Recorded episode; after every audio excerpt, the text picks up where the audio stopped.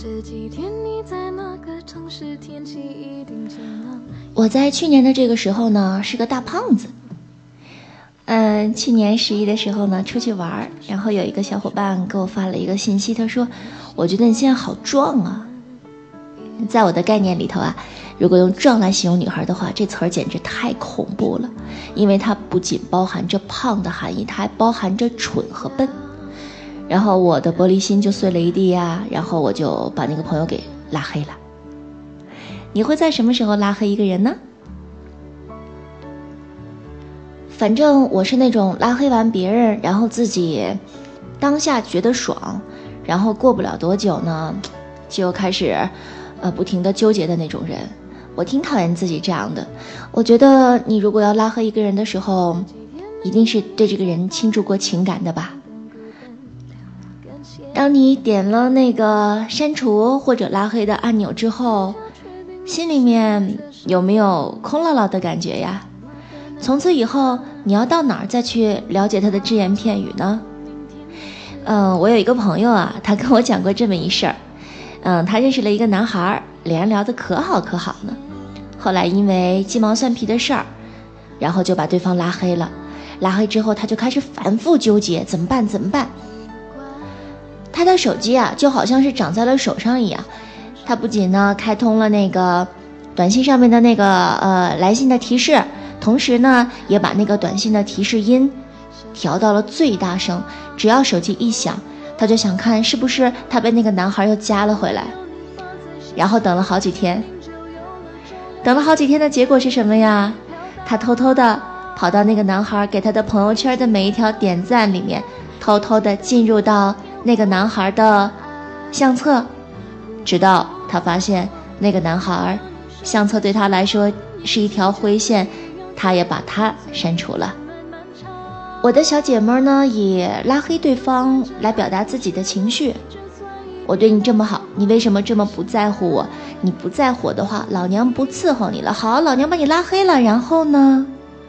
然后对方的所作所为跟他想的一点都不一样。有的时候，我们好像总喜欢认为自己是非常非常有力量的，总觉得我跟别人不一样。总觉得你应该懂我，总觉得全世界除我之外，你再遇不到像我这么好的第二个人了。我们一切的一切都是自以为是的，总觉得。然后呢？你喜欢的小众音乐还被别人喜欢着，你藏在心底的那些秘密，别人也正在经历着。你看过的世界十大禁片儿，还有那么那么多人看过。其实你跟别人没有什么不一样，其实我们大家都一样。所以啊，当你下次又忍不住跟那个人闹了别扭，先别急着去把他拉黑，万一他不再把我们拉回来，万一他真的消失在我们的人生长河中呢？你看啊，像我们每天都会逛淘宝，然后我们喜欢的东西那么多，我们都会把它放到购物车里头。哎呦，别急着买。也许第二天你就不喜欢了，就好像也许第二天你对他的情绪就没了。啊，活着简单一点吧，骗骗自己也没什么大不了的。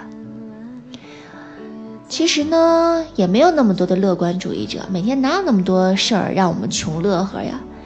我们每个人，尽管你不承认，其实我们都是有悲观的基因背在我们的身上。你看啊，廖一梅以前说过，她说啊，悲观主义不是情绪，它是你对世界的基本态度和认知。而她自认为自己是一个死气沉沉、郁郁寡欢的人，所以她说自己是一个乐呵呵的悲观主义者。我觉得我们每个人都是一个乐呵呵的悲观主义者。夜夜会放大情绪啊。我昨天做了一个节目，自己哭成狗，然后我的一个小伙伴就说，还是喜欢我做乐呵呵的节目。可是生活呢，得有点真相，得有点真实吧。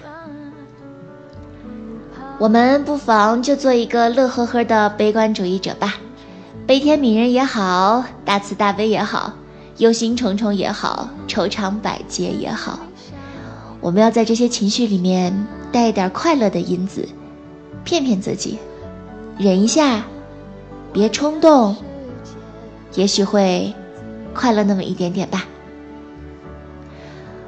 好啦，还有很多能够让我们快乐的方法，比如吃顿好的，比如去烫个头发。最简单、最有效的方法，就是买几瓶漂亮的指甲油。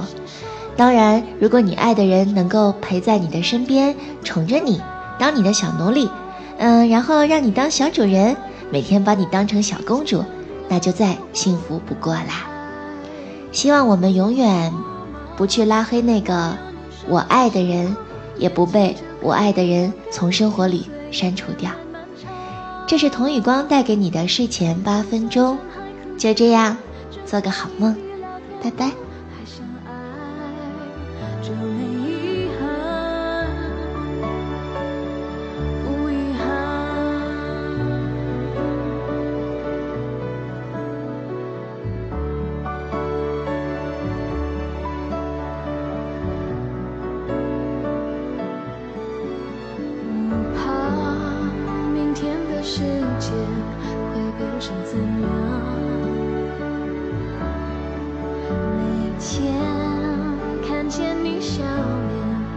就心安